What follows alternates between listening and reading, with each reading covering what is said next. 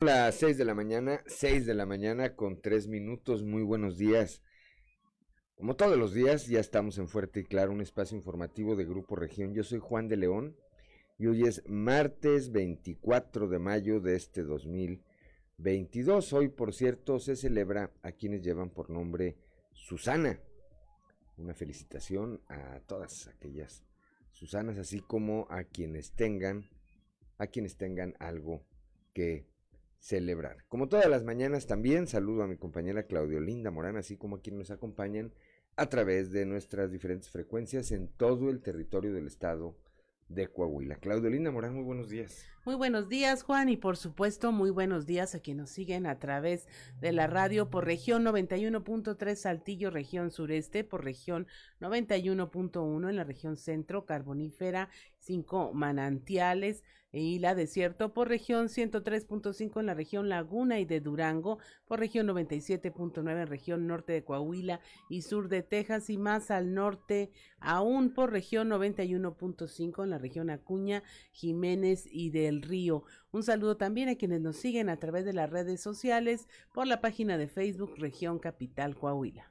Y por el resto de las páginas, por el resto de las páginas de grupo de Grupo Región. 6 de la mañana, 6 de la mañana con 4 minutos, ya está activada como todos los días también nuestra línea de WhatsApp, el 844-155-6915, lo repito, 844-155-6915 para recibir sus mensajes, sugerencias, comentarios, denuncias y cualquier comunicación que desee usted eh, tener con nosotros o, o a través de nosotros. 6 de la mañana, 6 de la mañana con 4 minutos. ¿Cómo amanece el día, Claudio Linda Morán? A esta hora la temperatura en Saltillo está en 18 grados, Monclova 21, Piedras Negras 19, Torreón 21 grados, General Cepeda 17, Arteaga 18, en Ciudad Acuña ya en los 20 grados, en Derramadero al sur de Saltillo 15 grados, Musquis, San Juan de Sabinas y San, Buen, y San Juan de Sabinas 21 grados, San Buenaventura 22, Cuatro Ciénegas 21 grados, Parras de la Fuente y Ramos Arispe con 18 grados centígrados, pero si quiere conocer a detalle el pronóstico del tiempo, vamos con Angélica Acosta. El pronóstico del tiempo con Angélica Acosta.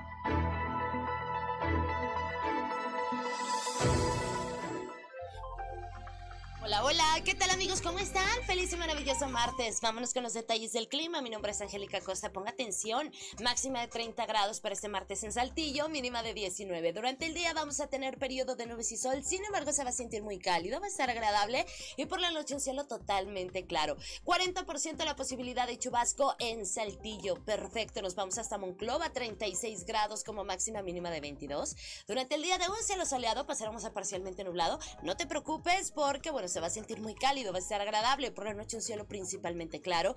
Y bueno, la posibilidad de precipitación, 25%. Eso es para Monclova. Nos vamos ahora hasta Torreón. Máxima de 37 grados en Torreón, mínima de 18 durante el día. Mucho sol, una buena cuota de sol. Un cielo claro, por supuesto, se va a sentir muy cálido. Y por la noche un cielo claro, 0%. No llueve en Torreón, 0% la posibilidad de lluvia. Muy bien, vámonos ahora hasta Piedras Negras. Máxima de 33 grados, mínima de 23.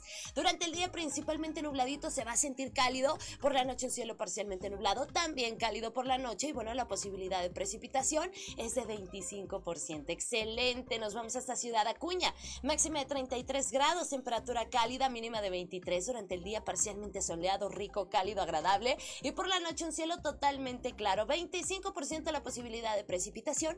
Ahí para Ciudad Acuña. Perfecto, vámonos ahora hasta Monterrey. Ahí en la Sultana del Norte se espera una máxima de 33 grados, mínima de 21 durante el día periodo de nubes y sol va a estar muy cálido y por la noche un cielo totalmente claro, también algo cálido por la noche. La posibilidad de precipitación 40%. Amigos, ahí están los detalles del clima a comparación del día de ayer. Se reduce para el día de hoy la posibilidad de lluvia. Así que bueno, que tenga usted un feliz y un maravilloso martes. Cuídese mucho mañana los detalles del clima.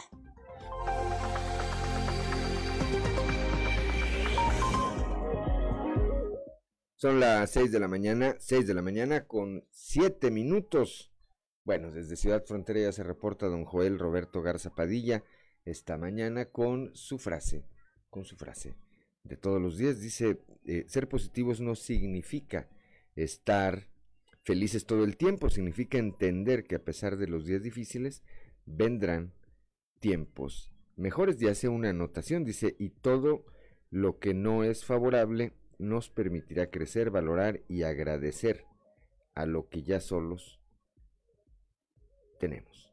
Saludos y bendiciones. Igualmente para usted, don Joel Roberto Garza Padilla, muchas gracias. Seis de la mañana con ocho minutos vamos con el padre José Ignacio Flores y su sintonía con esperanza. Prepárate, porque estás entrando en sintonía con la esperanza. Virtudes cristianas, remedios para la vida diaria para escuchar y ayudar. Un lugar con valor y esperanza para toda la familia. Queda con ustedes el Padre José Ignacio Flores en sintonía con la esperanza. Pues bienvenidos, seguimos hablando acerca del sínodo. Deben de saber ustedes que uno de los frutos del Concilio Vaticano II fue la creación del sínodo de los obispos. Y en la conmemoración del 50 aniversario de su institución, que fue en el año 2015, el Papa Francisco declaró que el mundo en el que vivimos y que estamos llamados a amar y servir, también en sus contradicciones, exige de la Iglesia el fortalecimiento de las sinergias en todos los ámbitos de su misión. Esta llamada a cooperar en la misión de la Iglesia se dirige a todo el pueblo de Dios. El Papa Francisco lo aclaró cuando dirigió una invitación directa a todo el pueblo de Dios a contribuir con los esfuerzos de la Iglesia para la sanación. Cada bautizado debe sentirse comprometido en el cambio eclesial y social que tanto necesitamos. Este cambio exige una conversión personal y comunitaria que nos haga ver las cosas como las ve el Señor. Fue en abril del 2021 cuando el Papa Francisco proclamó un camino sinodal de todo el pueblo de Dios que comenzó en octubre del 2021 en cada iglesia local y que culminará en octubre del 2023 en la Asamblea General del Sínodo de los Obispos. Es por eso que todas las diócesis del mundo estamos en una etapa de consulta diocesana a través de unas encuestas que en cada parroquia y movimiento se deben hacer para recabar información que tome el pulso del estado que guardan las comunidades. Los gozos y las esperanzas, las penas y las angustias de los hombres de este tiempo, especialmente de los pobres y de los que sufren, son los gozos y las esperanzas, las penas y las angustias de los seguidores de Cristo. Si llegan a tu casa, no dudes en responder. Que tengas un excelente día. El amor y los valores se han hecho presentes. A partir de hoy, podemos vivir un futuro mejor. Te invitamos a vivir en sintonía con la esperanza. Y muchas gracias por tu preferencia.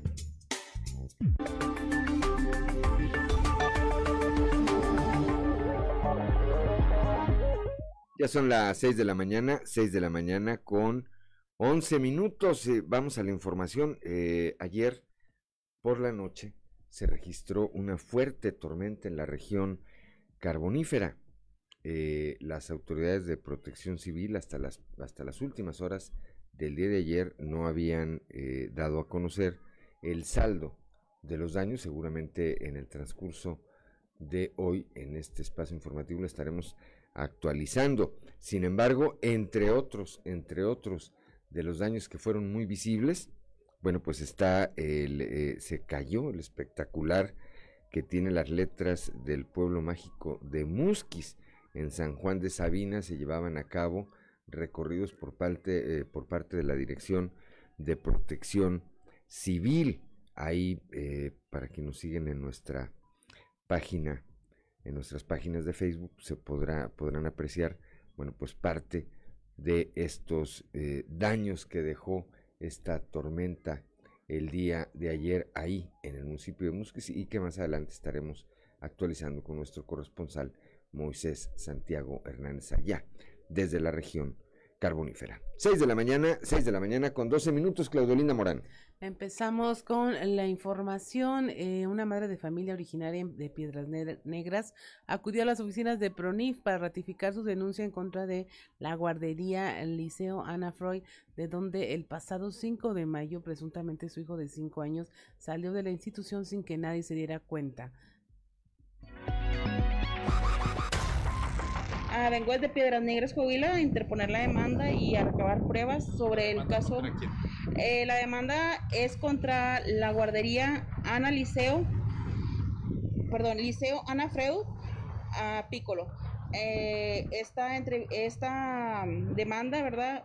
Va conforme a la, a la instancia por el descuido que tuvieron de mi hijo de cinco años. Se salió de la guardería, abrió una puerta de seguridad en una vez, la abrió tres veces, salió a la calle a una avenida muy transitada y al momento de percatarse las, las maestras que el niño estaba fuera, lo único que hacen es cerrar la puerta. No salieron a... que la psicóloga, eh, bueno, se le dio atención psicológica al niño. ¿Y qué fue el, cuál fue el resultado de la psicóloga? Y la psicóloga determina que el niño estaba sufriendo maltrato adentro de, las instalaciones por parte de la maestra. Y, pues eso vengo, ¿verdad? A, darle... ¿Tiene el nombre de la maestra? Ah, solo sé que se llama la maestra Alejandra, la misa Alejandra, sí. Y la directora, por parte de la directora también igual. Ah, la directora se llama Carmina Cabello igual ella, Carmina, sí, Carmina Cabello, a lo cual ella pues igual eh, está en su, en su plan de que pues no se, no, no pasó mayores, de que no pasó nada. Le digo yo que si hubiera pasado, ella me dice, pero no pasó. Ya son las 6 de la mañana, 6 de la mañana con 14 minutos aquí en la capital del estado, eh, en la capital del estado, el transporte público derribó un poste en el centro de la ciudad lleva dos días, dos días sin que sea levantado. Durante el pasado fin de semana, un camión de la Ruta 17 protagonizó un accidente en la calle de Acuña, en la zona centro de Saltillo, en donde derribó un poste y luego se retiró del lugar, dejando el poste a un costado de la calle, el cual ya lleva tres días sin que sea levantado, por lo que los vecinos del primer cuadro de Saltillo solicitan el apoyo de las autoridades para que sea retirado. De acuerdo con los vecinos de la calle de Acuña, entre Aldama y Victoria, el pasado sábado 21 de mayo un camión de la ruta 17 fue el que se impactó contra el poste y lo derribó. Posteriormente, el conductor huyó del lugar. Pese a esto, elementos de tránsito llegaron y dieron con el conductor sancionándolo, pero en el lugar del accidente no llegó el personal de Telmex, a quien pertenece el poste, por lo que solo se pasó a un costado de la banqueta con todos los cables colgando. Ante esta situación, y ya que el poste tiene tres días en este punto, los ciudadanos solicitan el apoyo de las autoridades para que lo retiren, ya que consideran que es un riesgo para los transeúntes. Además, solicitan más oficiales para regular la circulación del transporte público, debido a que reportan que los conductores conducen a exceso de velocidad por las angostas calles del primer cuadro de la ciudad. Para Grupo Región informó Christopher Vanegas. Son las 6 de la mañana, 6 de la mañana con 16 minutos, se la tarde, Claudelina Morán. Brindan atención psicológica a un menor que fue víctima de abuso. Siguen las investigaciones. Christopher Vanegas nos informa. Tras darse a conocer el caso en donde una menor de edad presuntamente fue víctima de abuso sexual por parte del pastor de una iglesia, la PRONIF dio atención psicológica y atención a la menor, mientras que el Ministerio Público continúa con las investigaciones para girar una orden de aprehensión en contra del presunto responsable. Fue durante la semana pasada que los familiares de una joven de 17 años acudieron a las oficinas de la PRONIF y de la Fiscalía General del Estado para interponer una denuncia en contra de una persona identificada como Noé, a quien la joven señala como su agresor sexual. Así que conforme a las investigaciones, se sigue dando atención psicológica a la menor mientras que el Ministerio Público adscrito a esta unidad realiza las investigaciones para girar una orden de aprehensión en contra del presunto responsable, que podría emitirse durante este martes, en caso de que las indagatorias señalen que hay una posible responsabilidad por los hechos denunciados. Para Grupo Región informó Christopher Vanegas. Son las 6 de la mañana, 6 de la mañana con 17 minutos. Allá en Piedras Negras, un ciudadano tejano atropelló a un elemento de enlace municipal ahí, ahí en el puente internacional. Norma Ramírez tiene información. En Piedras Negras, un ciudadano tejano atropelló a un elemento de enlace que se encuentra comisionado en la vigilancia de la entrada del puente internacional número uno. Los hechos se registraron después de que se le pidió que mostrara una identificación. El sujeto identificado como Leonardo le aventó su camioneta encima, arrojándolo un metro de distancia y derribando unos conos. Al lugar llegaron elementos de la vialidad para que lo detuvieran y depositaran así en la celda preventiva. Para el Grupo Región, Norma Ramírez.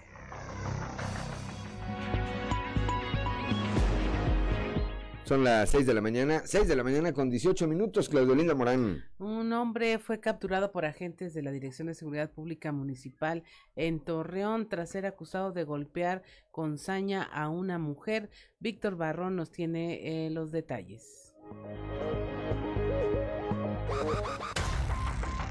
Un sujeto fue capturado por agentes de la Dirección de Seguridad Pública Municipal de Torreón tras ser acusado de golpear con saña a una mujer. Fue alrededor de las 22 horas con 53 minutos del pasado domingo cuando un reporte a la sala de radio notificó sobre la situación. Acto seguido, los uniformados acudieron al punto referido en la colonia centro, donde observaron a un individuo que golpeaba brutalmente a una mujer contra la banqueta. Los oficiales procedieron al aseguramiento del hombre que fue identificado como Cristian Manuel N., de 28 años de edad, mientras que la afectada se identificó como Brenda. Luego de su detención, Cristian fue puesto a disposición del Ministerio Público por los delitos que le resulten.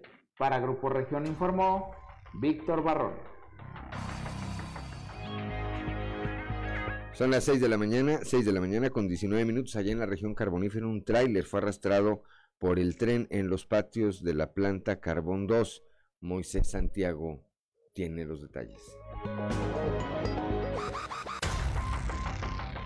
Tras registrarse un accidente en los patios de la planta Carbón 2 en el municipio de Nava, resultó una persona lesionada y se registraron severos daños materiales cuando un tráiler carbonero fue arrastrado por el tren durante la mañana de este lunes.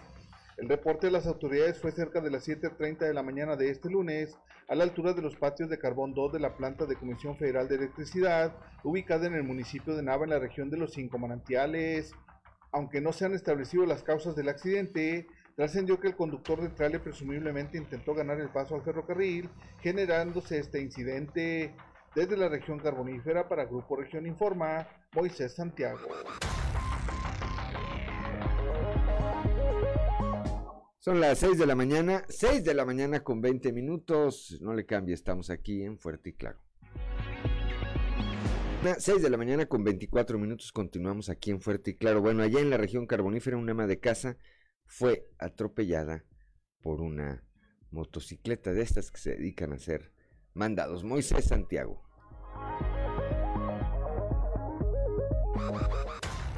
Casa y motomandados resultaron lesionados y fueron trasladados en ambulancia por paramédicos de bomberos de Nueva Rosita a un hospital local. Rosa Esther García García andaba de compras en las pulgas de la colonia Sarabia, en el Boulevard Heroico Colegio Militar, cuando cruzó la calle y fue arrollada por un despistado motociclista. Ana Atahualpa García Rodríguez circulaba de norte a sur para ingresar a la calle 9, cuando no se percató de la presencia del ama de casa y le impactó derrapando por el pavimento. Algunos testigos de los hechos auxiliaron a los implicados en el accidente. El ama de casa fue sentada en una silla para recuperar el aliento mientras que el joven motomandados quedó en el suelo quejándose de fuertes dolores en extremidades superiores. De acuerdo a informes periciales de paramédicos, ambos resultaron con lesiones que ameritaron valoración médica en un hospital local. Desde la región carbonífera para Grupo Región Informa, Moisés Santiago.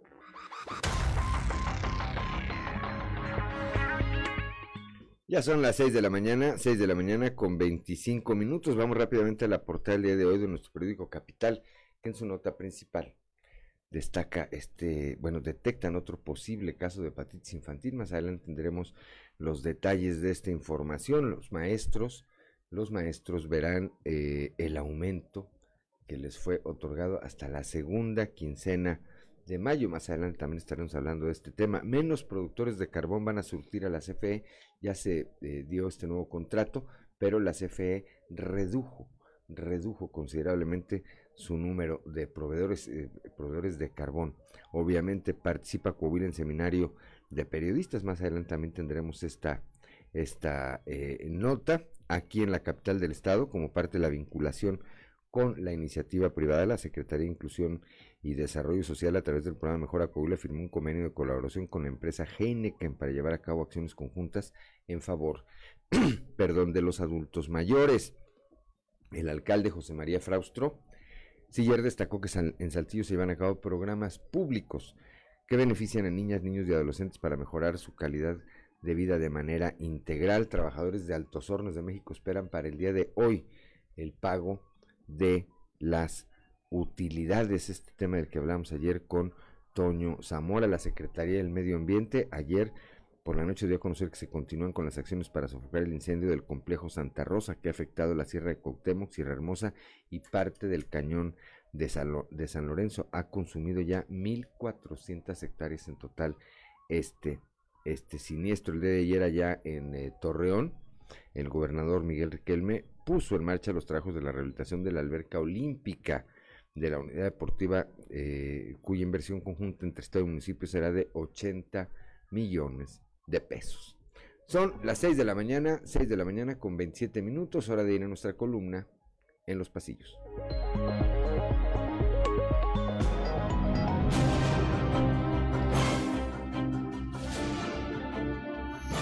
Y en el cartón de hoy, todos rabones, que nos muestra al ex candidato presidencial Ricardo Anaya, quien está presentando una enorme queja. Y nos dice, AMLO manda mensajes de paz a criminales y aún no recibo el mío. Pues todo indica que independientemente de en dónde pare o haya parado la controversia entre las CEAS de Antonio Nerio y la Conagua por el tema de la presa Palo Blanco, a final de cuentas está prácticamente a punto de cumplirse el objetivo final de la dependencia federal, que era dejar fuera de operación este cuerpo de agua construido del sexenio de Enrique Martínez y Martínez. Tengo un problema. Bueno, tengo dos problemas, ¿vale? Bueno, tengo muchos problemas. Desde hace algunas semanas, producto de la falta de lluvia y de que se le siguen sacando agua, dicen los vecinos, el embalse está en uno de los puntos más críticos de falta de agua y la parte más honda apenas alcanza los 80 centímetros. Todo apunta a que es cosa de un par de semanas más para que quede totalmente seca. Profesor Cocún, ¿diría usted deben entregarse al pánico? Yo diría que sí. Ahí en Ramos Arizpe también, aunque con mejores noticias, el alcalde Chema Morales se reunió ayer con directivos de la empresa Posco México y Mobility, con quienes analizó proyectos que podrían aterrizarse en ese municipio. ¡Qué buena noticia! En Monclova, quien continúa con la limpia de todo lo que le heredaron es Mario Dávila, que ayer presentó como nuevo director de Arte y Cultura a José Alonso Canales, quien relevó en el cargo a Rolando Valle. La purga, dicen, continuará en las próximas semanas. eso tuvo que doler. Por Saltillo anduvo ayer la alcaldesa de Sabinas, Diana Jaro, quien participó en la firma del convenio de colaboración con la SEDATU para darle continuidad al proyecto de renovación del parque lineal que estará ubicado a un costado de la estación de ferrocarril. Ya son las 6 de la mañana, 6 de la mañana con 30 minutos. Vamos con Claudio Linda Morán a un resumen de la información nacional. Mueren ahogados padre e hijo de siete años, esto al tratar de cruzar el río Suchiate en la frontera sur del país. Un hombre de 36 años y su hijo de siete originarios de El Salvador perdieron la vida al intentar llegar a territorio mexicano. El Instituto Nacional de Migración informó que el incidente ocurrió durante la noche cuando ambos junto a la madre del menor intentaban el cruce. Las fuertes corrientes del río separaron al niño de su padre que lo llevaba en brazos y aunque se trató de recuperarlo, Ambos fueron llevados por el afluente y sus cuerpos localizados hasta el siguiente día. Mueren tres hombres en la presa El Cuchillo en Nuevo León. Eh, había permanecido desaparecido un tercero que ya fue localizado en las aguas de la presa El Cuchillo. De acuerdo a los primeros informes, los tres hombres eran originarios de Reynosa, Tamaulipas, pescaban e ingerían bebidas alcohólicas cuando uno de ellos perdió pisada y cayó al agua. Aparentemente sus dos acompañantes, al ver lo ocurrido, se lanzaron también para intentar rescatarlo, pero ninguno salió Compran desayunos escolares y no los distribuyen en pandemia y con las escuelas cerradas. Los estados de Sinaloa, Veracruz y San Luis Potosí compraron miles de desayunos escolares sin tener cómo distribuirlos. Gastaron 1.770 millones de pesos en estos productos que en muchos casos entregaron maestros y padres de familia por sus propios medios, pero en otros los artículos nunca llegaron a los niños o los recibieron caducos, otros más fueron entregados a beneficiarios de distintos programas, eran vendidos en redes sociales e incluso terminaron como alimentos para animales. Choca tráiler a varios autos en la autopista. El conductor de un vehículo particular perdió la vida luego de que un tractocamión sin frenos arrolló a varios autos que circulaban sobre la autopista Amecameca Cuautla en el Estado de México. David N, de 35 años de edad, eh, conducía un tráiler cargado con bultos de alimento para perro cuando la unidad se quedó sin frenos y perdió el control de la misma. Al pasar la caseta de peaje, volcó afectando dos carriles y impactando a tres vehículos compactos. El operador de la pesada unidad y dos de los ocupantes de los autos resultaron ilesos. Sin embargo, una tercera persona quedó ya sin vida dentro de un vehículo. Hayan cuerpo del enfermero desaparecido en Sonora. El enfermero, maestro y artista del travestismo Miguel Ángel Pérez Leal, de 36 años, fue encontrado sin vida con huellas de violencia en un predio desértico cercano a San Luis Río Colorado. Esto luego de ser reportado como desaparecido desde el pasado 7 de mayo. Su cuerpo fue localizado luego de que una persona que brindaba auxilio vial a un vehículo que estaba atascado en la arena eh, descubrió la presencia de este cuerpo sin vida en este predio justo a 600 metros de la Universidad Tecnológica de San Luis eh, del Río Colorado. Y finalmente pronostican fuertes lluvias en varios estados del país, eh, con descargas eléctricas en Chiapas, Nuevo León, San Luis Potosí, Tamaulipas. También habrá mucho calor en nueve entidades. Y bueno, se informa también que en zonas de Coahuila y Oaxaca se prevén lluvias muy fuertes y acompañadas de fuertes rachas de viento. Y hasta aquí la información nacional. Son las 6 de la mañana, 6 de la mañana con 34 minutos. Gracias, Claudelina Morán. Vamos rápidamente ahora a un resumen, ah, no, a un panorama informativo por el estado. Comenzamos aquí en el sureste con mi compañera Leslie Delgado. Detectan un segundo caso sospechoso de hepatitis aguda infantil aquí en Saltillo. Leslie, muy buenos días.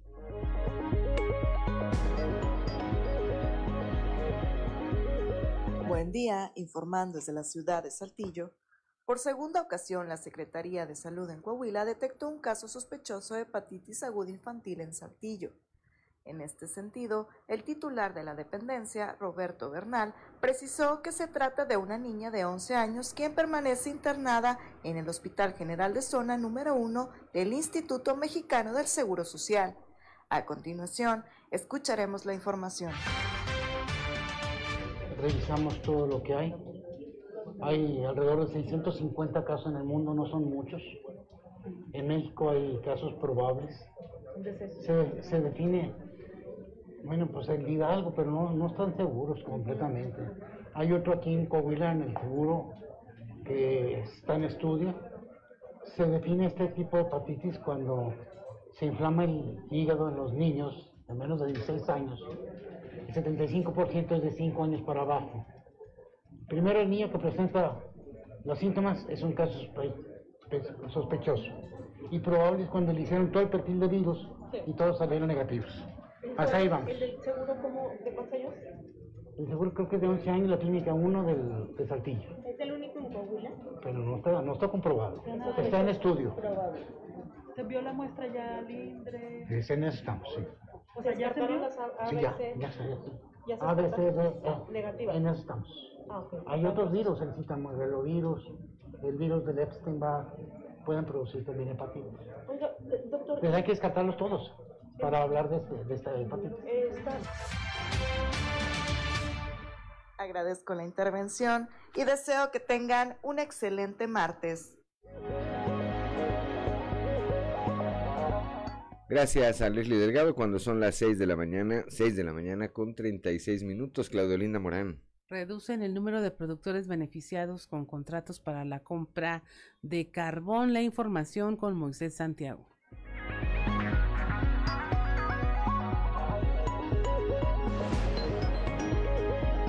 Muy buenos días Juan y Claudia, a todo nuestro amable auditorio que nos escucha en todo Coahuila. En la información que tenemos para el día de hoy, se firmaron contratos para entregas de carbón y no todos los productores fueron favorecidos.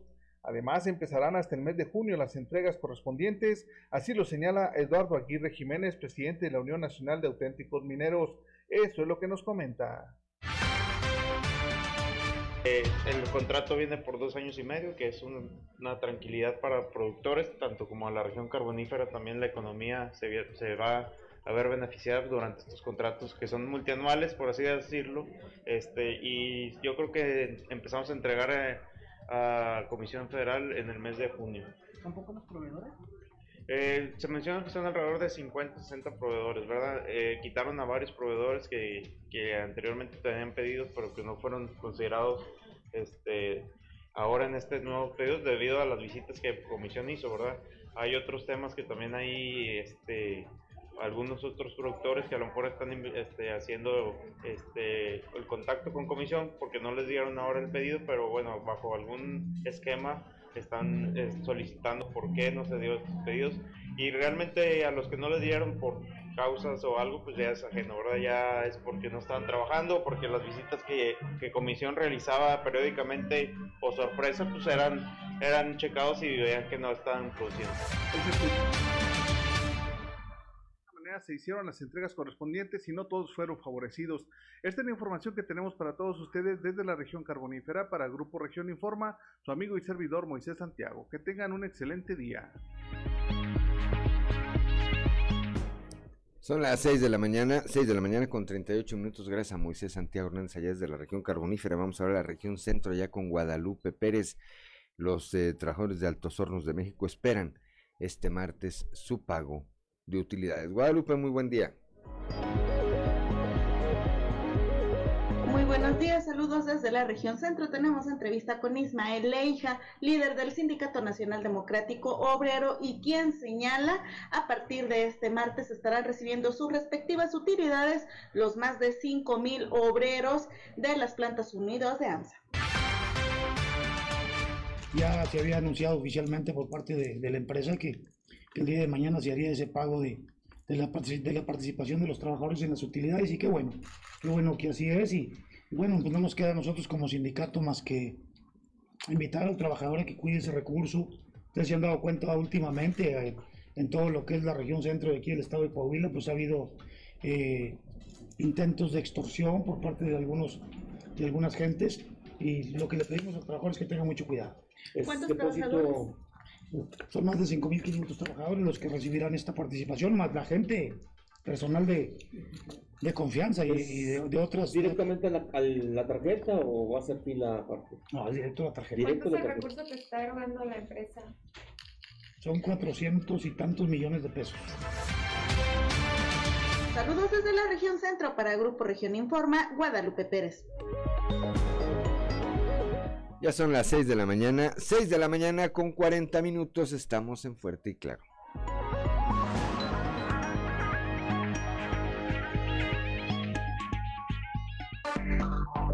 Enseguida regresamos con Fuerte y Claro.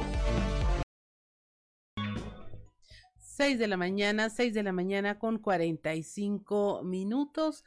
Regresamos a Fuerte y claro, si usted nos escucha a través de la radio, pues tuvo la oportunidad de oír a Amy Winehouse con Back to Black, una canción del segundo y último álbum de estudio de la cantante británica. Su lanzamiento fue en octubre de 2006.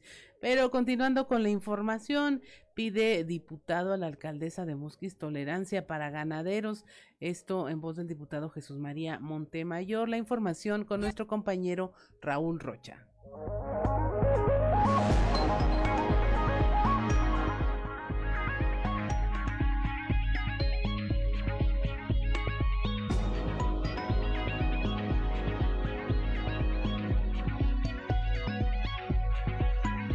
¿Qué tal compañeros? Buen día. Información para hoy.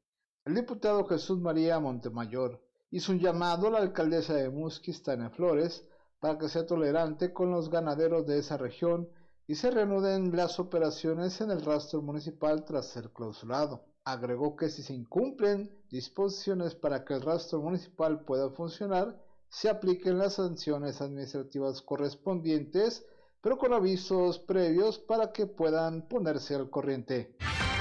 Realmente lo que nosotros ponderamos es que debe, debe de haber o debe existir de parte de la alcaldesa Tania Flores y de, sus directores, pues, eh, pues, debe haber toda la tolerancia, este, ya que pues, estamos pasando por una, cosa, una situación crítica.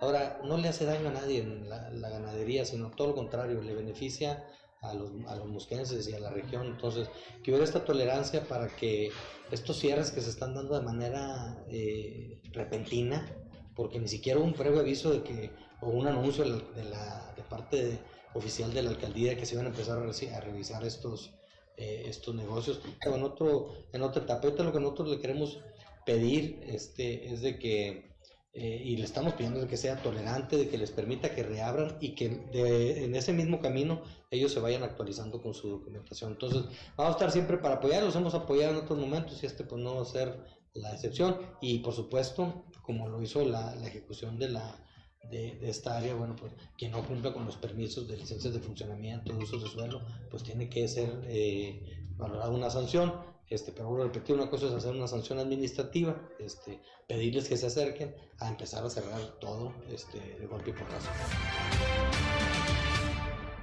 Esta es la información para hoy. Buen día.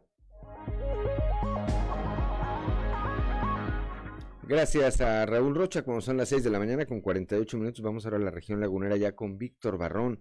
El Congreso del Estado va a emitir un extrañamiento a los, ante los apagones constantes por parte de la Comisión Federal de Electricidad.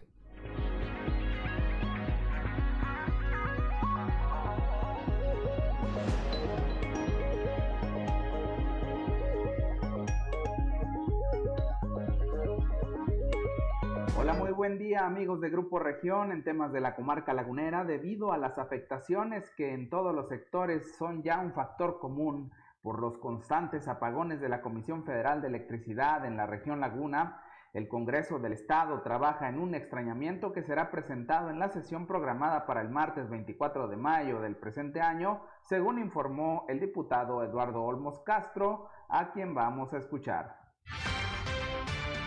No solamente es la preocupación con el tema de las tarifas, es una preocupación con el tema del despacho y de la distribución eléctrica, que se están teniendo muchas fallas en estos momentos y que también está generando un gran descontento. Eso sí lo vamos a retomar nosotros los locales desde la tribuna, para hacerse extrañamiento, para hacer el pronunciamiento.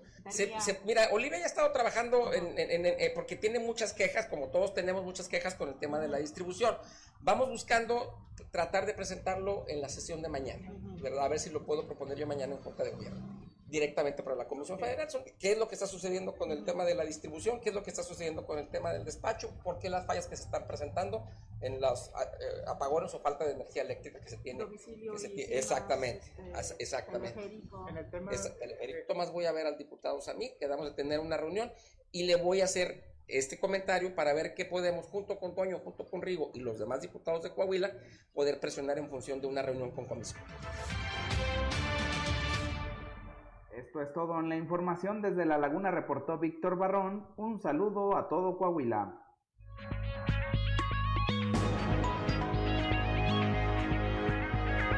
Ya son las 6 de la mañana, 6 de la mañana con 50 minutos, gracias a Víctor Barrón. Claudio Linda Morán. En solidaridad con la economía de los acuñenses que están realizando el trámite de importación de sus vehículos, aplican un precio especial para hacer este trámite. La información con Ricardo Ramírez.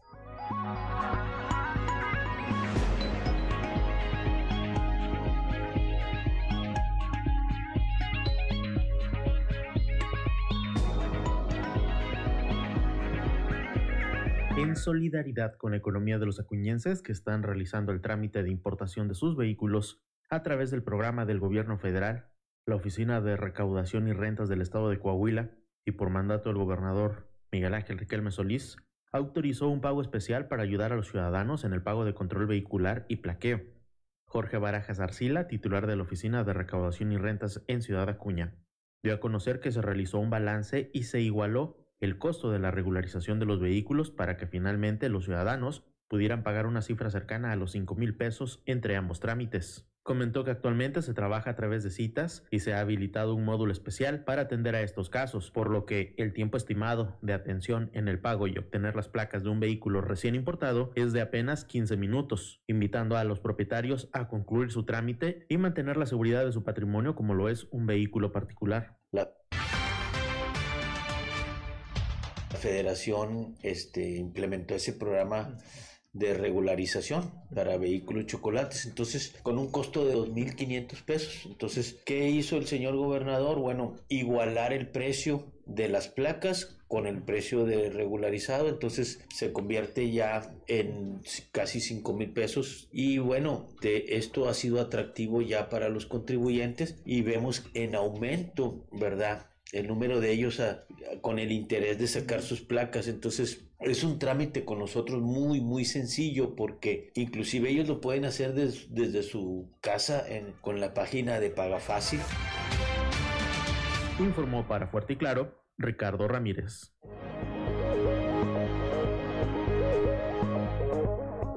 Son las 6 de la mañana, 6 de la mañana con 53 minutos. Vamos ahora a Piedras Negras, allá con Norma Ramírez.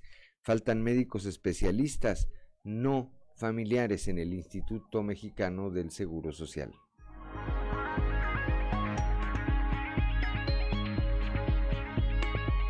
Muy buenos días, esta es la información desde Piedras Negras. El dirigente del Sindicato de Trabajadores del Instituto Mexicano del Seguro Social, Roberto Baeza, dio a conocer que después del draft 2022 se logró contratar a 17 médicos especialistas familiares, pero para atención de las necesidades de los derechohabientes, tanto del Hospital General número 11 como de la Clínica de Medicina Familiar número 79, se requiere de médicos especialistas no familiares para las diversas atenciones y padecimientos, así lo indicó. Bueno, como ya lo habíamos comentado, continuamos con un poco de faltante de médicos especialistas no familiares. El día primero de marzo, que fue el, draft del 2022, se logró traer una cantidad de médicos especialistas eh, familiares y no familiares. Lo que fue la clínica 79, pues se cubre en un 95% la plantilla. Donde sí todavía tenemos faltante es en, en el área de hospital, que son médicos especialistas no familiares de distintas especialidades. Entre estas especialidades, ¿cuáles son las que más se ha estado requiriendo por parte del de, derecho eh, Pues tenemos todavía faltante en lo que es el área de urgencias, en el área de medicina interna y en otras distintas especialidades. En este sentido, ¿cómo eh, han estado gestionando precisamente con las autoridades para que puedan este, suplirles estas necesidades? Bueno, por indicaciones de nuestro secretario general, el doctor Alejandro Cantú, está abierta la bolsa de trabajo de manera permanente para los médicos especialistas. Para Fuerte y Claro, Norma Ramírez. Gracias, gracias a Norma Ramírez allá desde el municipio de Piedras Negras en el norte del estado cuando son las 6 de la mañana, 6 de la mañana con 55 minutos. Vamos a una pausa y regresamos.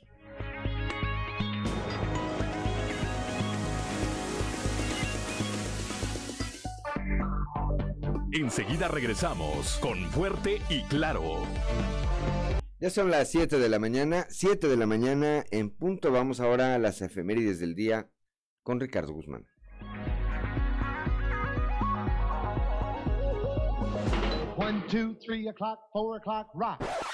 ¿Quiere conocer qué ocurrió un día como hoy? Estas son las efemérides con Ricardo Guzmán. Como hoy, pero de 1543, murió el astrónomo polaco Nicolás Copérnico, cuya teoría del movimiento de los planetas revolucionó el pensamiento científico a finales del siglo XVI. También, el 24 de mayo pero del año 1800, se fundó definitivamente Cuatro Ciénegas por el gobernador Antonio Cordero y Bustamante. Y un día como hoy, pero de 1919, murió en Montevideo, Uruguay, el prolífico escritor mexicano Amado Nervo, considerado como pilar del modernismo por obras como Serenidad, Elevación y La Hermana Agua, entre otras.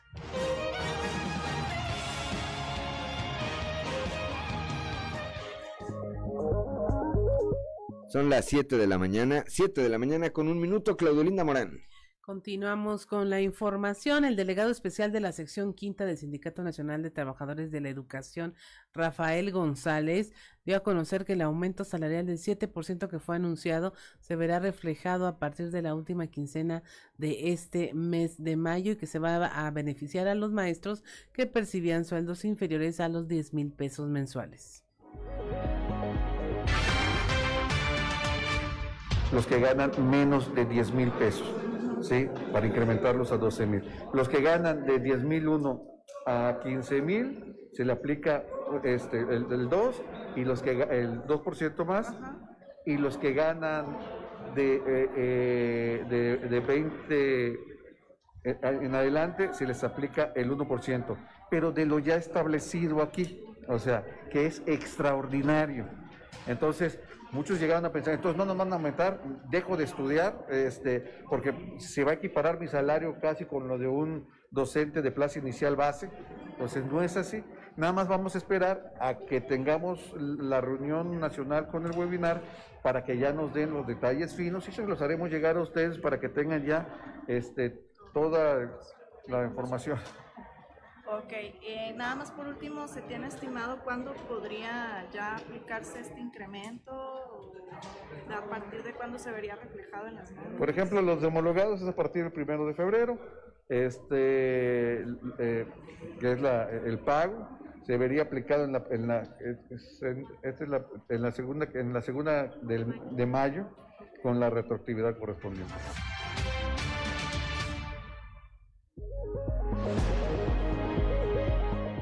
Ya son las 7 de la mañana, 7 de la mañana con 3 minutos. Coahuila participó en el seminario de periodistas contra la desinformación.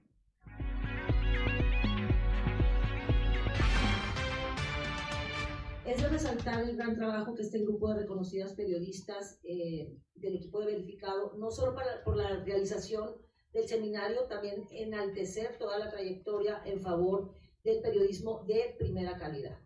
Enormes gracias también a nuestros grandes aliados, el Consulado de Estados Unidos en Monterrey. Al Cónsul General Roger Ribón. Gracias a Relaciones Culturales, la casa de muchos periodistas, así como a la Biblioteca Benjamín Franklin por abrirnos sus puertas nuevamente. Susan, Felipe, Lisette, Adrián, gracias totales.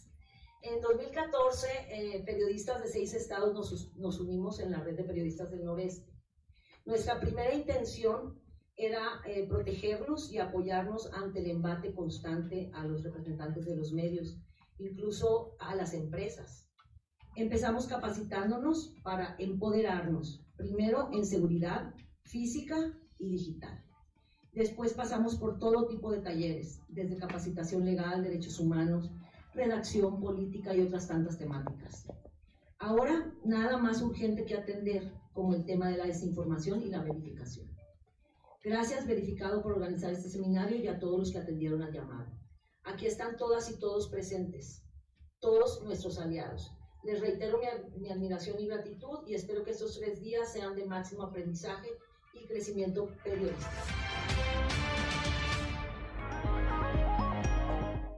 Son las 7 de la mañana, 7 de la mañana con 5 minutos. A quien escuchábamos era Amelba Frutos, coordinadora de la red de periodistas del noreste. Claudio Linda Morán. Ante el poco interés del gobierno federal para asignar recursos destinados al campo en la región norte del país, el gobierno de Coahuila lanzó una serie de programas y apoyos económicos para los productores de diferentes rubros como la siembra de sorgo y la mejora de ganado. En entrevista con Grupo Región, José Luis Flores Méndez, secretario de Desarrollo Rural en Coahuila, comentó que actualmente el gobierno federal ha desistido de brindar estos apoyos a los productores del campo la sequía que se nos ha presentado y se ha alargado en estos tiempos, llevamos casi en el tercer año que esto se presenta, pero puedan considerar dentro de sus planes públicos federal que el gobernador Miguel Riquelme está teniendo tres opciones para los productores, tanto pecuarios como agrícolas. Por un lado, la siembra de sorgo, que es bajo el convenio del Estado para que tengamos situación tripartita entre ayuntamiento, productores y nosotros. Por otro lado, en el mismo aspecto, el suplemento alimenticio, que es lo de la sequía, pues salvar a toda costa la fábrica de, de becerros pues el que tenga la posibilidad de tener una, un cemental nuevo, pues va también a tener el apoyo del gobernador del estado en los bovinos, o sea, en los toros, 12 mil pesos por cada toro, ovejas o de las, de las chivas o de las cabras, ahí se puede tener del 50% o más para su apoyo. Entonces, pues la verdad es que, es que no, eh, hemos platicado entre los secretarios tanto del partido que gobierna como la parte nuestra del norte del, país, que es la que fundamentalmente está, pues, digamos, ajena a los apoyos y programas que trae el gobierno federal. Pero bueno, pues mantengamos la esperanza de que en algún día de estos se puedan este, poner más flexibles con respecto a la aplicación de los recursos. Por lo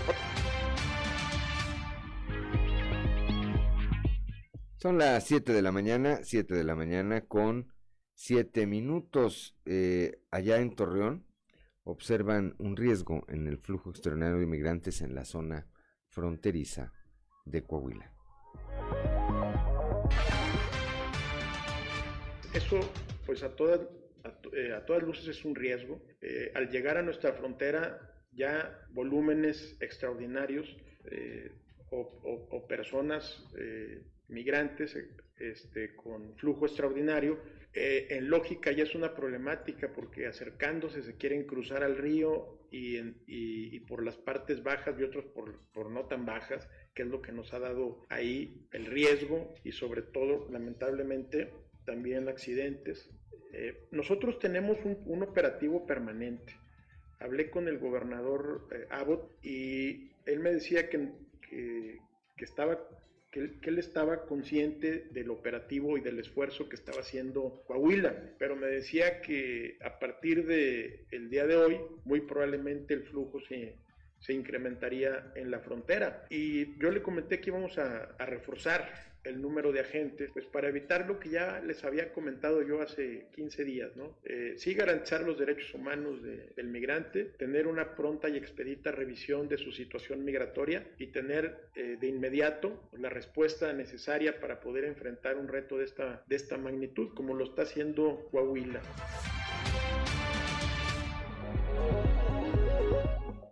Ya son las 7 de la mañana con 8 minutos, Claudelina Morán. Será durante las siguientes dos semanas cuando inicie la conexión de más pozos a la red de distribución de agua potable allá en Torreón. Esto eh, dijo el alcalde Román Alberto Cepeda González para contrarrestar la, situación de desabasto que se tiene.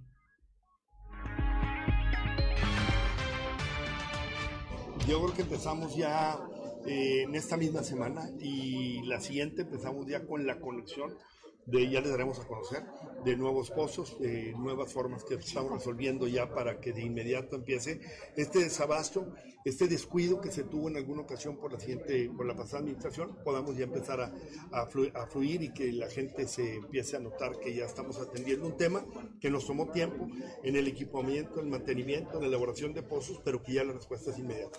¿El mensaje para la ciudadanía en ese sentido, alcalde?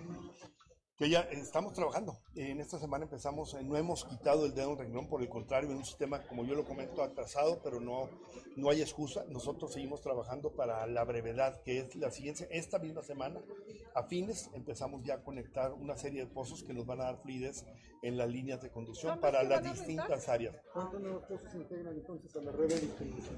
Eh, alrededor de seis pozos, en, más los que vienen, que son ocho adicionales. De estos seis probablemente sea uno nuevo y luego el mes que entra eh, eh, otro y así sucesivamente vamos a empezar a conectar.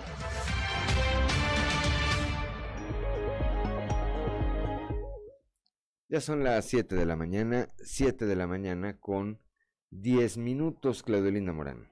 Hasta ayer, bueno, ya la Secretaría del Medio Ambiente del Estado informaba sobre la situación de los incendios forestales que se mantienen activos en el estado de Coahuila. En unos momentos más vamos a estar conversando con José Ruiz Fernández, maestro en gestión ambiental, precisamente de esta situación que está afectando a la entidad con el tema de la sequía y en donde, bueno, de esto, en estos ocho incendios, están siendo combatidos ya por personal de diversas eh, corporaciones. Hay helicópteros, siete, dos del gobierno del estado, uno de la Sedena, uno de la Guardia Nacional, uno de CONAFOR y dos rentados por el gobierno del estado. Están realizando descargas y transporte de personal.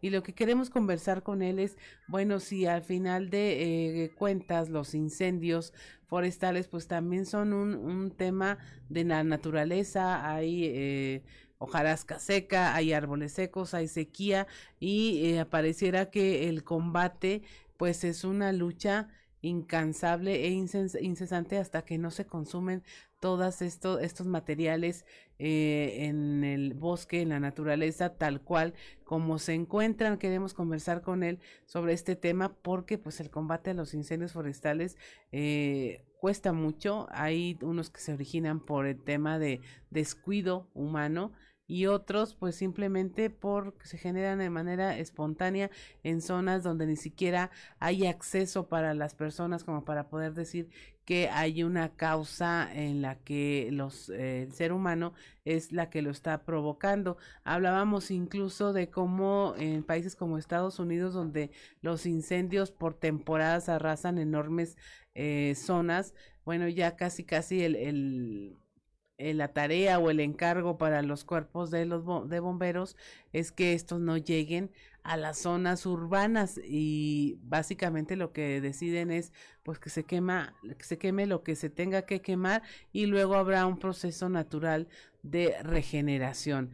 Eh, aquí pues hablamos de incendios que están activos en áreas conocidas como la Coyotera 2 en Arteaga, en Santa Rosa y en Llano Largo, en Saltillo, en el Cedrito y en el Cíbolo, en Ciudad Acuña, Sierra La Madera, en Cuatro Ciénegas y Ocampo y en Rancho El Mimbre y en Ejido La Victoria. En general Cepeda hemos tenido informes puntuales por parte del gobierno del estado de cómo se avanza en este combate.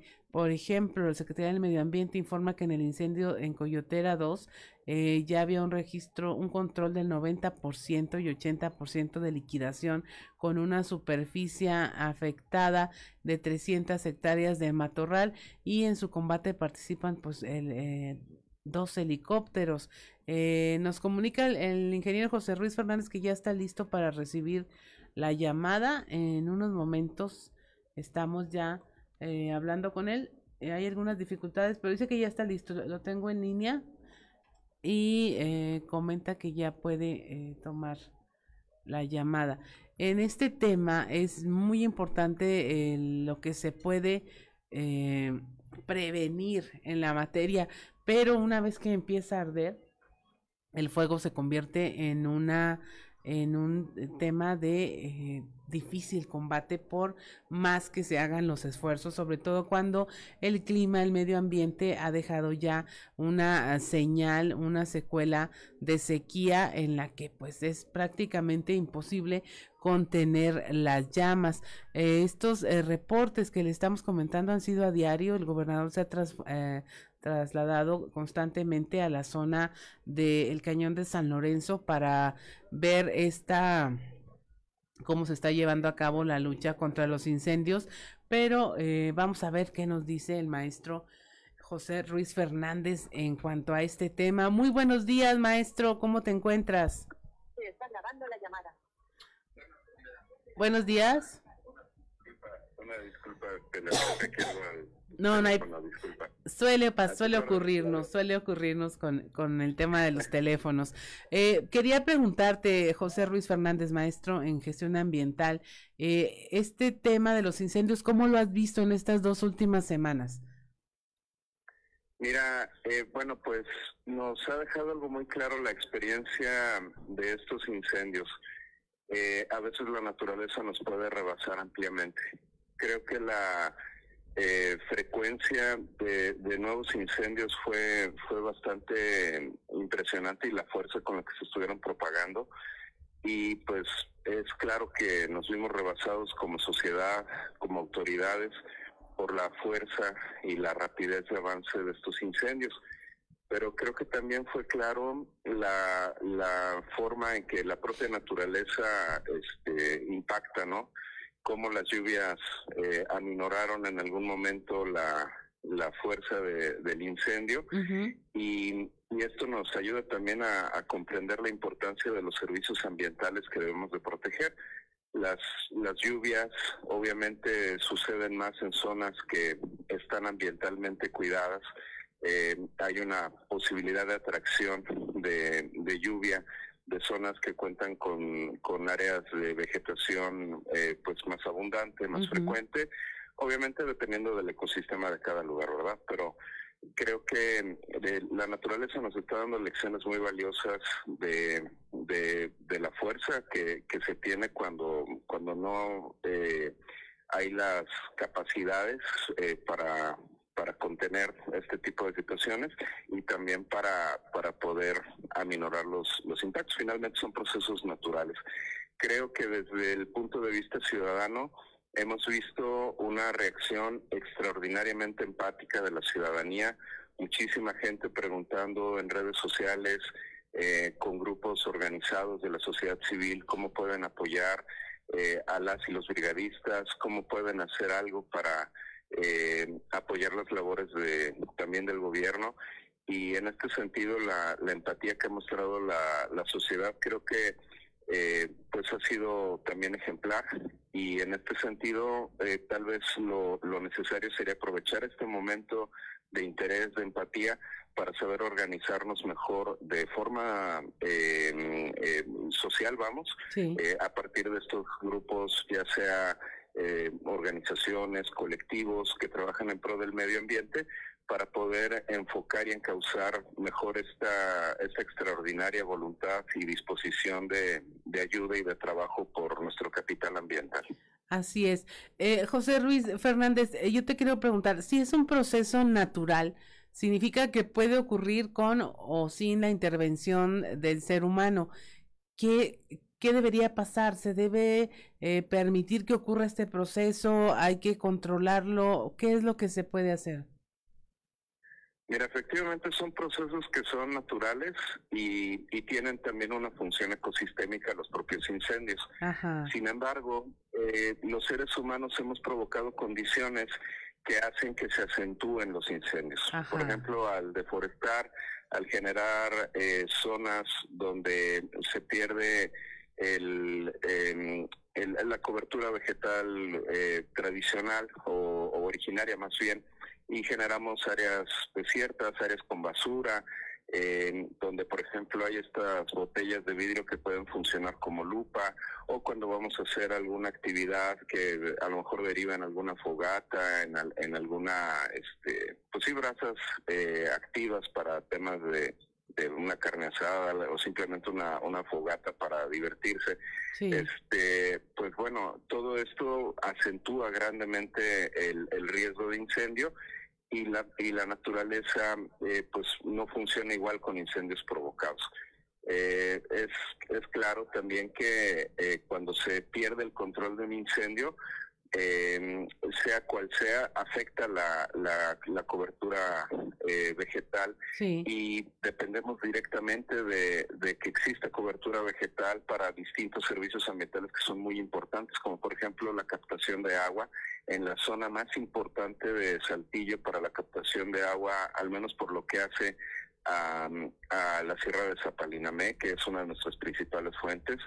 Eh, la, em, fijación de suelos, que esto ayuda a que también no se erosione las laderas de la sierra y en consecuencia se mantenga la vegetación que está ahí, o si se llega a perder por alguna razón, inclusive por la propia de un incendio, sea posible que se recupere esa vegetación porque hay suelo fértil. Pero en la medida en la que vamos erosionando a través de urbanización, a través de, de distintas actividades que desarrollamos como seres humanos, eh, pues vamos favoreciendo estos temas y escapa mucho de, la consideración natural de los de los incendios como una situación eh, que provoca la propia o que se provoca vamos naturalmente y que y que pudiera generar de alguna manera un beneficio de renovación de estos de estos lugares. Creo que no no estamos en condiciones eh, en este momento de considerar que un incendio sería algo sano en este sentido Así es. Pues muchas gracias, José Ruiz Fernández, por conversar con nosotros esta mañana. Como siempre, un placer hablar de todos estos temas que eh, ya, como lo mencionas, están importando, están haciendo diferencia entre la ciudadanía y que está habiendo una respuesta al respecto. Muchas gracias y que tengas una excelente jornada. Te agradezco mucho a ti, Claudia, igualmente. Hasta pronto. Hasta pronto. Son las 7 de la mañana con 21 minutos. Estamos en Fuerte y Claro. Regresamos.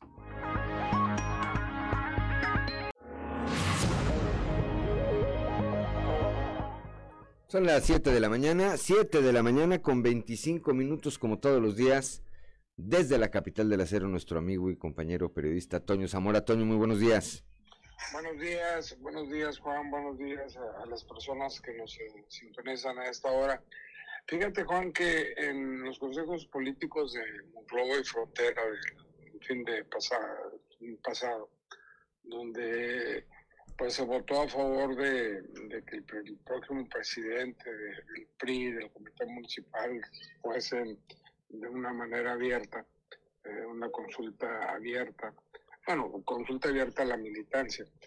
Eh, en Monclova, por ejemplo, Juan, eh, la mayoría de la gente era de, de, los programas sociales buscabas por ahí a los consejeros obreros, no mirabas, había uno de la CTM, pero él se fue antes de que se terminara el evento. Eh, hubo gente por ahí, funcionarios públicos que no asistieron, en su mayoría, la verdad, hubo muy pocos. Eh, algunos incluso que fueron consultados, ¿qué crees que dijeron, Juan? Dijeron, es que nos quedamos, me quedé dormido. Es que me quedé dormida y por eso no asistieron. Y otros pues eh, ya tenían las maletas para irse de fin de semana, ¿no? Por lo tanto no asistieron al Consejo Político, donde por cierto hubo pastel para festejar, para celebrar el cumpleaños de, de Alfio Vega y, y del profe Beto Medina, que cumplían años precisamente casi el mismo día, ¿no? Entonces, este, por ahí. Pero yo creo que es, es menester señalar el tema ahí, como por ejemplo Jorge Williamson, panista, priista, morenista, que ni por aludido se dio para asistir a este tipo de evento. Y hubo otros muchos, otros, otros más. Y y en Ciudad Frontera la cosa como que estuvo peor ¿Por qué peor, Juan? Porque la sencilla razón de que de las 60, 70 personas que aparecen en la foto, 35, 40 no eran consejeros políticos. Es decir, que ahí estuvo peor el asunto, ¿no? Pero, pero bueno, a lo mejor me podrás decir tú, ah, son cosas que suceden en, todos los partidos.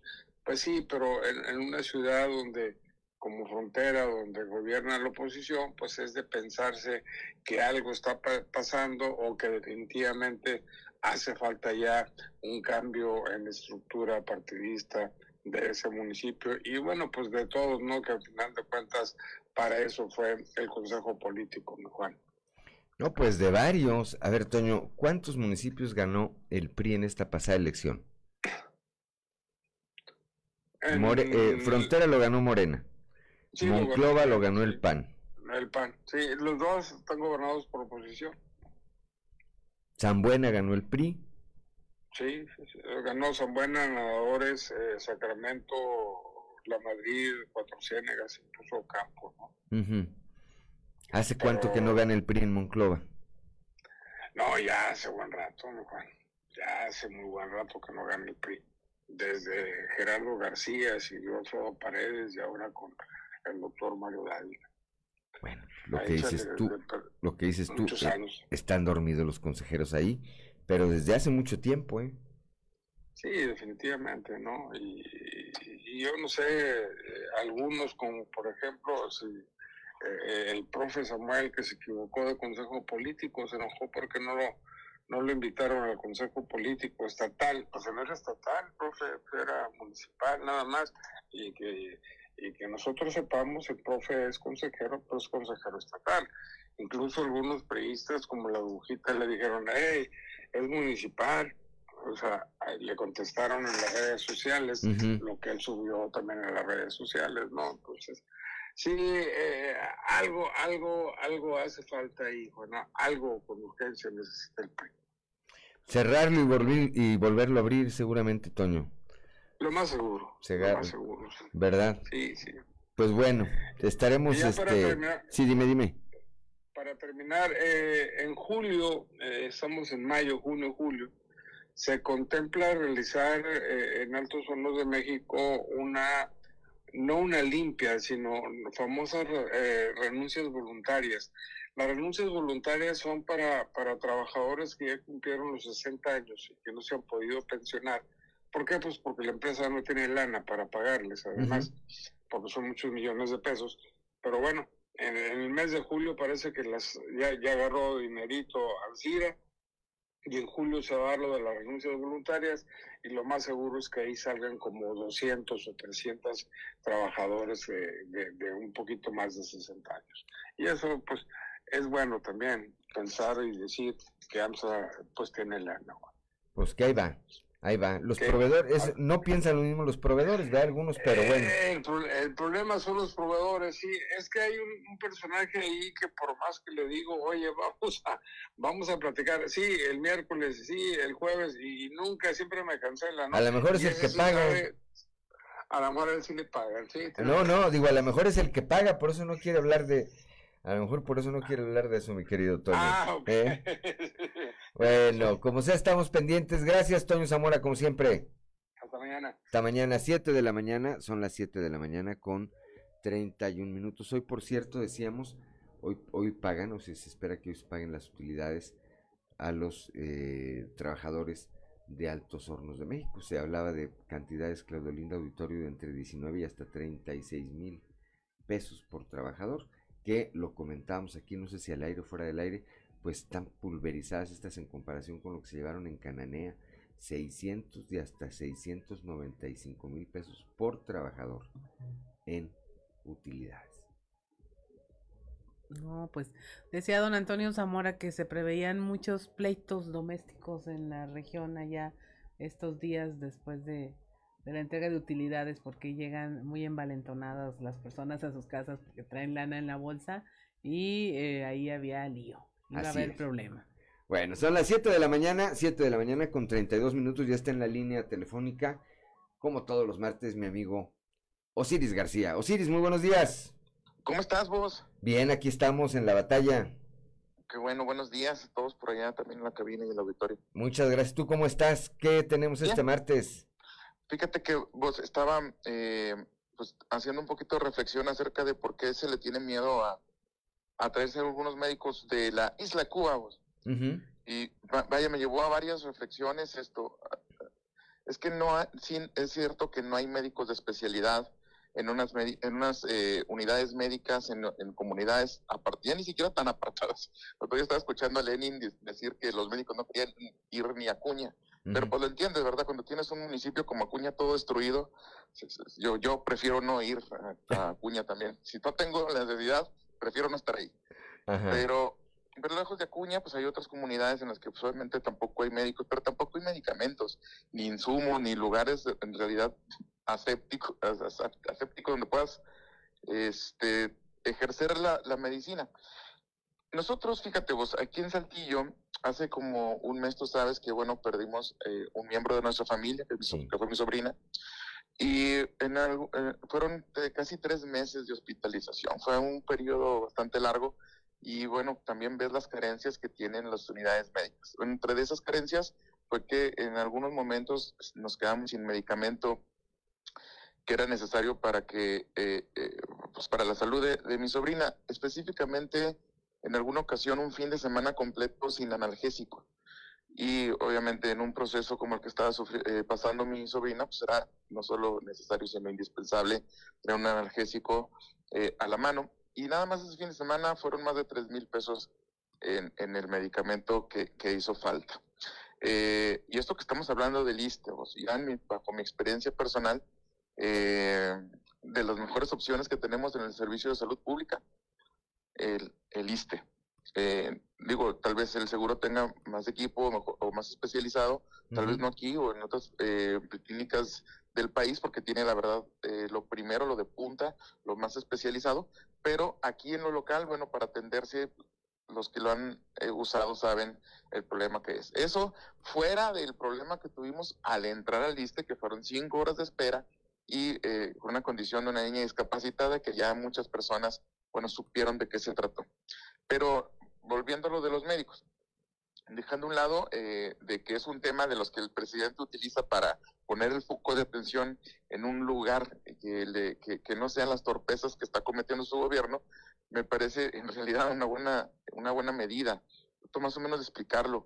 Los médicos cubanos, vos, como tú lo sabes, eh, son conocidos también mundialmente por la excelencia de su formación y ejercicio. La Escuela Latinoamericana de Medicina está considerada como una de las mejores del mundo y donde está el punto álgido respecto a nuestros médicos es que sí, sí, realmente hay escasez de especialistas en estos pequeños municipios, eh, en las clínicas de especialidad o los centros de salud a los que los quieren mandar, pues la verdad es que muchas veces no tienen ni una casa, nada de material quirúrgico y termina siendo prácticamente imposible sostenerlo económicamente para un médico por una plaza de nueva, de nueva creación, porque tienen que ponerte su dinero para comprar los insumos nomás para atender las cosas más básicas. Eso es como, como, como gasas, jeringas, analgésicos, cosas muy básicas y terminan ellos poniendo su propio dinero para comprarlos. Eh, y ni hablar de poner un consultorio privado para compensar, digamos, un poco esa carencia en comunidades donde la gente suele pagar eh, en especie, pues, con, con grano, con hortaliza, con animales de granja, y no estoy siendo exagerado, realmente esto es lo que sucede en nuestras comunidades. Dice el presidente que los médicos no quieran ir a esas comunidades, es parte del pensamiento neoliberal. Eh, yo digo que son las ganas de comer bien. No es lo mismo vender chocolates en un crucero que vender chocolates rocío a los empresarios, proveedores y amigos de tu papá. Eso sí es ser neoliberal y ventajoso aparte. Y también suena eh, neoliberal y fundado en el capitalismo puro ofrecer empleo a médicos en lugares donde los mexicanos no quieren o no pueden ir a trabajar, porque los, los de la isla toman esas oportunidades laborales no por sus ideales hipocráticos o por estar este, aferrados a los ideales de Marx o de Lenin, de, Cienfuegos o del Che. En realidad lo hacen porque las oportunidades laborales económicas y, eh, y económicas en Cuba son paupérrimas. Para empezar, porque les brinda, disculpa que te interrumpo, Luis, les brinda la oportunidad de salir de la isla, Osiris. Claro, es que eso, eso tendríamos que verlo. Médicos súper bien preparados, que las condiciones económicas, digo yo que, que yo, a mí se me, se me murió un Cristo cuando fui a Cuba, este, se me murió todo Cristo de ver en realidad las condiciones en las que está la isla muy, muy, muy precarias. Entonces esa oportunidad de salir a un país como México es una gran oportunidad para los médicos, pero vamos a pensarlo, usar esas ventajas de la mejor posición económica en el tablero mundial para suplir una necesidad así con las condiciones que tienes, eh, no las estás arreglando, no las estás mejorando, no estás eh, corrigiendo el problema de salud que tienes, solamente estás utilizando esa ventaja para eh, traerte mano de obra calificada de otros lugares, eso es lo más neoliberal y capitalista que puede existir en el mundo. Es lo mismo que hacemos los mexicanos yendo a trabajar a Estados Unidos en, en la siembra, en la recolección de hortaliza, eh, en los en los en los servicios de limpieza, por ejemplo, con menos y con menos eh, oportunidades de, de estar eh, dentro de un servicio médico y tener todas las prestaciones como un trabajador norteamericano promedio, sino por debajo de eso, aún así tenemos alguna ventaja respecto a nuestro país. Se nos están utilizando, así como nosotros vamos a utilizar a los médicos. Eso es verdaderamente capitalista y neoliberal, no pedazos. Sí, totalmente, totalmente de acuerdo. Eh, parecería eso que señalabas ahorita, aquella frase que decía Fox, ¿verdad? Con respecto a los mujeres que hacían el trabajo que ni los negros, que ni los negros querían, decía eh, o dijo Vicente Fox. y que eso, los negros hacer. es eh, racista y, y, y, capitalista y eso es este, denigrante y esto es clasista y es realmente lo que se está haciendo ahora con los médicos cubanos. Tráetelos, sí, porque son buenos, porque son competitivos, y tráetelos a, a condiciones que realmente sean humanas. Si tuviéramos esas condiciones en todas las eh, eh, partes de nuestro país, los médicos mexicanos no la pensarían en irse, no porque no tengan la vocación, sino porque es imposible costearlo económicamente. Sí, se trata de comer, ¿verdad? Se trata de Nomás de comer, comer. primero y después de ser cristiano, como dicen. Y eh, eh, nadie niega el derecho humano que tienen eh, los médicos de cualquier nacionalidad a trabajar, pero pues deberíamos empezar por los de casa, Osiris. Totalmente, bro. y, re- y rectificando las cosas del sistema de salud que están mal, porque pues para eso llegaron, ¿verdad? Pero no lo han entendido porque el discurso recurrente es que se los dejaron descompuesto desde atrás. Pues ni modo que no Sí, se no, pues, Eso se fue lo que criticaron. Por eso llegaron al poder, porque decían esto se está haciendo mal, esto se hizo mal y nosotros lo vamos a arreglar. Pero ya que se sentaron, pues ya se les olvidó eso de arreglarlo y entonces la pasan en la lloradera de que lo que les dejaron atrás pues estaba mal. Eterna, la lloradera eterna. Pues ya falta menos, Osiris. sí, ya falta menos. Nos vemos el viernes con la guitarra en la mano aquí. Seguro, me da mucho gusto saludarte. Gracias, Osiris. Muy, muy, muy, muy buen martes. Igualmente. 7 de la mañana, 7 de la mañana con 40 minutos. Estamos en Fuerte y Claro.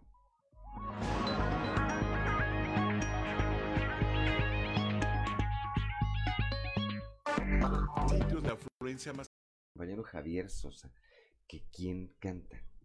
Es Amy Winehouse, la cantante, eh, bueno, que es muy famosa tras su muerte, porque murió muy joven. Este, y este es un éxito de eh, 2006. Y bueno, este es- tiene millones de descargas en Estados Unidos. Es, fue un éxito en Billboard y ganó premios Grammy en 2008. Tres premios Grammy. Tres premios. 300 millones de reproducciones, dice Ricardo. No más.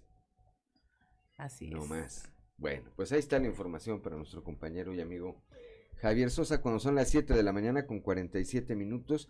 Hoy cumple tres años. Hoy cumple tres años de estarse eh, emitiendo cada semana esta colaboración de nuestro amigo Israel Navarro en clave de FA. Israel Navarro, consultor en materia político-electoral de mucha experiencia, uno de los mejores que hay en nuestro país, que es colaborador nuestro, al que le enviamos nuestro aprecio, de verdad, nuestro agradecimiento por participar con nosotros en este espacio. Bueno, hoy en clave de FA, aquí en Fuerte y Claro, cumple tres años. Escuchemos. En clave de FA, con Israel Navarro. Hoy se cumplen tres meses del inicio de la invasión de Rusia a Ucrania. Putin esperaba una guerra relámpago, entrar con fuerza para doblegar al ejército ucraniano, tomar las ciudades más importantes, tumbar al gobierno de Zelensky, poner un títere y dejar formalmente instaladas las nuevas repúblicas de Luhansk y Donetsk. Pero no fue así. Las Fuerzas Armadas rusas cometieron errores logísticos en el territorio ucraniano. La condena mundial y las sanciones hacia Rusia cayeron como ráfaga y la resistencia ciudadana de Ucrania ha complicado el avance del ejército invasor. La pregunta es cuándo y cómo podría terminar esta guerra. Bueno, pues eso depende de las cosas que cada parte esté dispuesta a ceder. Por lo pronto, Rusia puede decirle adiós a su deseo de independizar a la región del Donbass porque Ucrania no va a aceptar una salida en donde pierda territorio. Tampoco es viable que declare un estatus de neutralidad, máxime después de las violaciones la al derecho humanitario y de guerra que ha cometido Rusia contra la población ucraniana.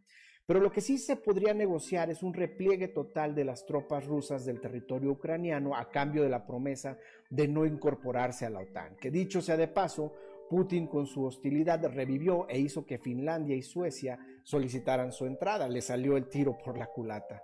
A cambio de este repliegue, Rusia podría pedir el levantamiento de las sanciones económicas internacionales, pero no sabemos si esto satisfaga los deseos de Putin, quien tendrá que pagar el costo político de no haber impuesto su voluntad como prometió al mundo.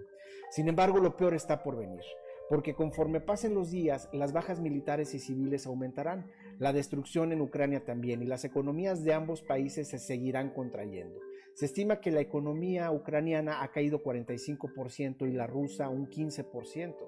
Ahora el verano está cerca, pero si esto se extiende durante meses, llegará el invierno, por lo que la guerra será más difícil de pelear, especialmente para los rusos, cuya moral no está en su mejor momento. Es imposible saber la fecha exacta en la que habrá una salida al conflicto, pero lo que sí es claro es que mientras más se extienda la guerra, será insostenible para ambas partes, porque por lo que el tiempo es la mayor presión para que la mesa de negociación acelere el diálogo. Irónicamente, el mejor escenario es un acuerdo en el que ambas partes queden insatisfechas. Decía Maquiavelo que las guerras se pueden iniciar cuando uno quiere, pero no se pueden acabar cuando uno lo desea. ¿Cuánta razón tenía? Yo soy Israel Navarro, les recuerdo mi Twitter arroba Navarro Israel. Nos escuchamos. A la próxima.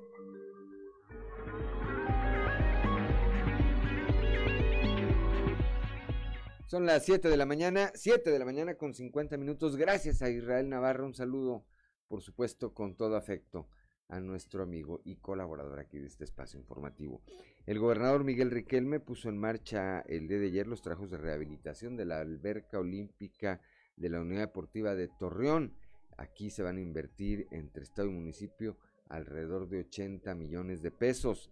El mandatario estatal estuvo acompañado por el alcalde Román Alberto Cepeda González, así como por Alina Garza Herrera, quien es directora del Instituto Estatal del Deporte. Ahí Riquelme Solís mencionó que, eh, bueno, pues este día, ese, el día de ayer, se inició una obra para enfrentar los retos a futuros y está haciendo de la mano con el municipio. Expresó que esta unidad deportiva es la más grande de la región y que en coordinación de esfuerzos voluntarios y recursos hasta el término de su administración se va a estar apoyando a la laguna y a otras regiones en el ámbito deportivo. El eh, gobernador recordó que en su administración como alcalde de esa ciudad instaló dos canchas de pasto sintético en esa misma unidad y anunció que habrá otras dos en los próximos meses. Son las 7 de la mañana con 51 minutos, Claudelina Morán. Como parte de la vinculación con la iniciativa privada, la Secretaría de Inclusión y Desarrollo Social, a través del programa Mejora Coahuila, firmó un convenio de colaboración con la empresa Heineken México para llevar a cabo acciones conjuntas a favor de los adultos mayores y próximamente a través de programas de emprendimiento y cuidado del medio ambiente. Eh, con Mejora Coahuila están sumando esfuerzos entre la iniciativa privada y el gobierno para el bien de las personas. Las vertientes de este programa Mejora Coahuila son la vinculación con las empresas y organismos de la sociedad civil que quieren sumarse al, desarrollo, al desarrollo de la entidad, siendo la estrategia Mejora Coahuila un puente entre quienes quieren ayudar y quienes eh, requieren de esta ayuda.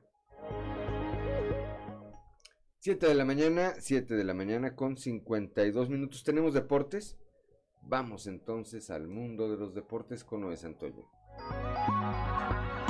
Estadio con Noé Santoyo.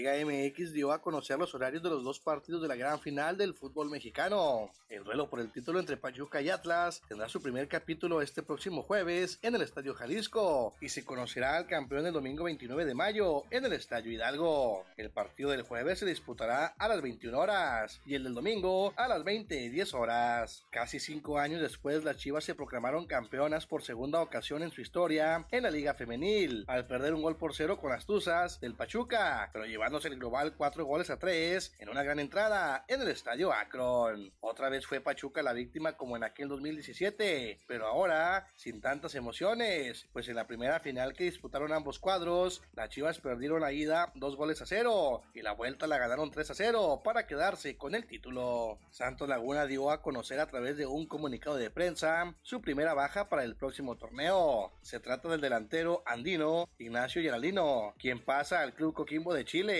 el delantero, militó en la institución albiverde del torneo Guardianes Clausura 2021 al torneo Clausura 2022. De igual manera se informó que el Comité Deportivo del Club Santos se encuentra en la etapa final del proceso de confirmación de incorporaciones, para lo cual el presidente ejecutivo Dante Elizalde permanece en territorio sudamericano. Con todos sus achaques, Rafael Nadal alcanzó la segunda ronda del Abierto de Francia y lo hizo con un apabullante triunfo que despierta la ilusión sobre sus posibilidades de coronarse una vez más en el Gran Slam de Arcilla. Sería su número 14. Nadal arrasó 6-2, 6-2 y 6-2 al australiano Jordan Thompson en un cómodo trajín de 2 horas y 2 minutos. Resumen Estadio con Noé Santoyo.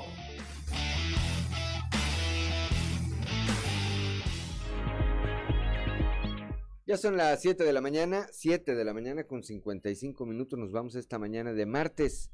Gracias, gracias por el favor de su atención. Lo esperamos mañana a partir de las 6 y hasta las 8 de la mañana aquí en Fuerte y Claro. Gracias como siempre a Ricardo Guzmán en la producción, a Ricardo López en los controles, a Claudia Olinda Morán por su acompañamiento siempre, por el equilibrio, por el equilibrio que nos genera todos los días aquí a Ociel Reyes y Cristian Rodríguez, Cristian Rodríguez y Ociel Reyes, que hacen posible la transmisión de este espacio a través de, los, de las redes sociales, pero sobre todo, gracias, gracias a usted, que nos distingue con el favor de su atención. Le recuerdo que Fuerte y Claro es un espacio informativo de Grupo Región, bajo la dirección general de David Aguillón Rosales. Yo soy Juan de León y le deseo que tenga usted el mejor, pero de veras, el mejor de los días.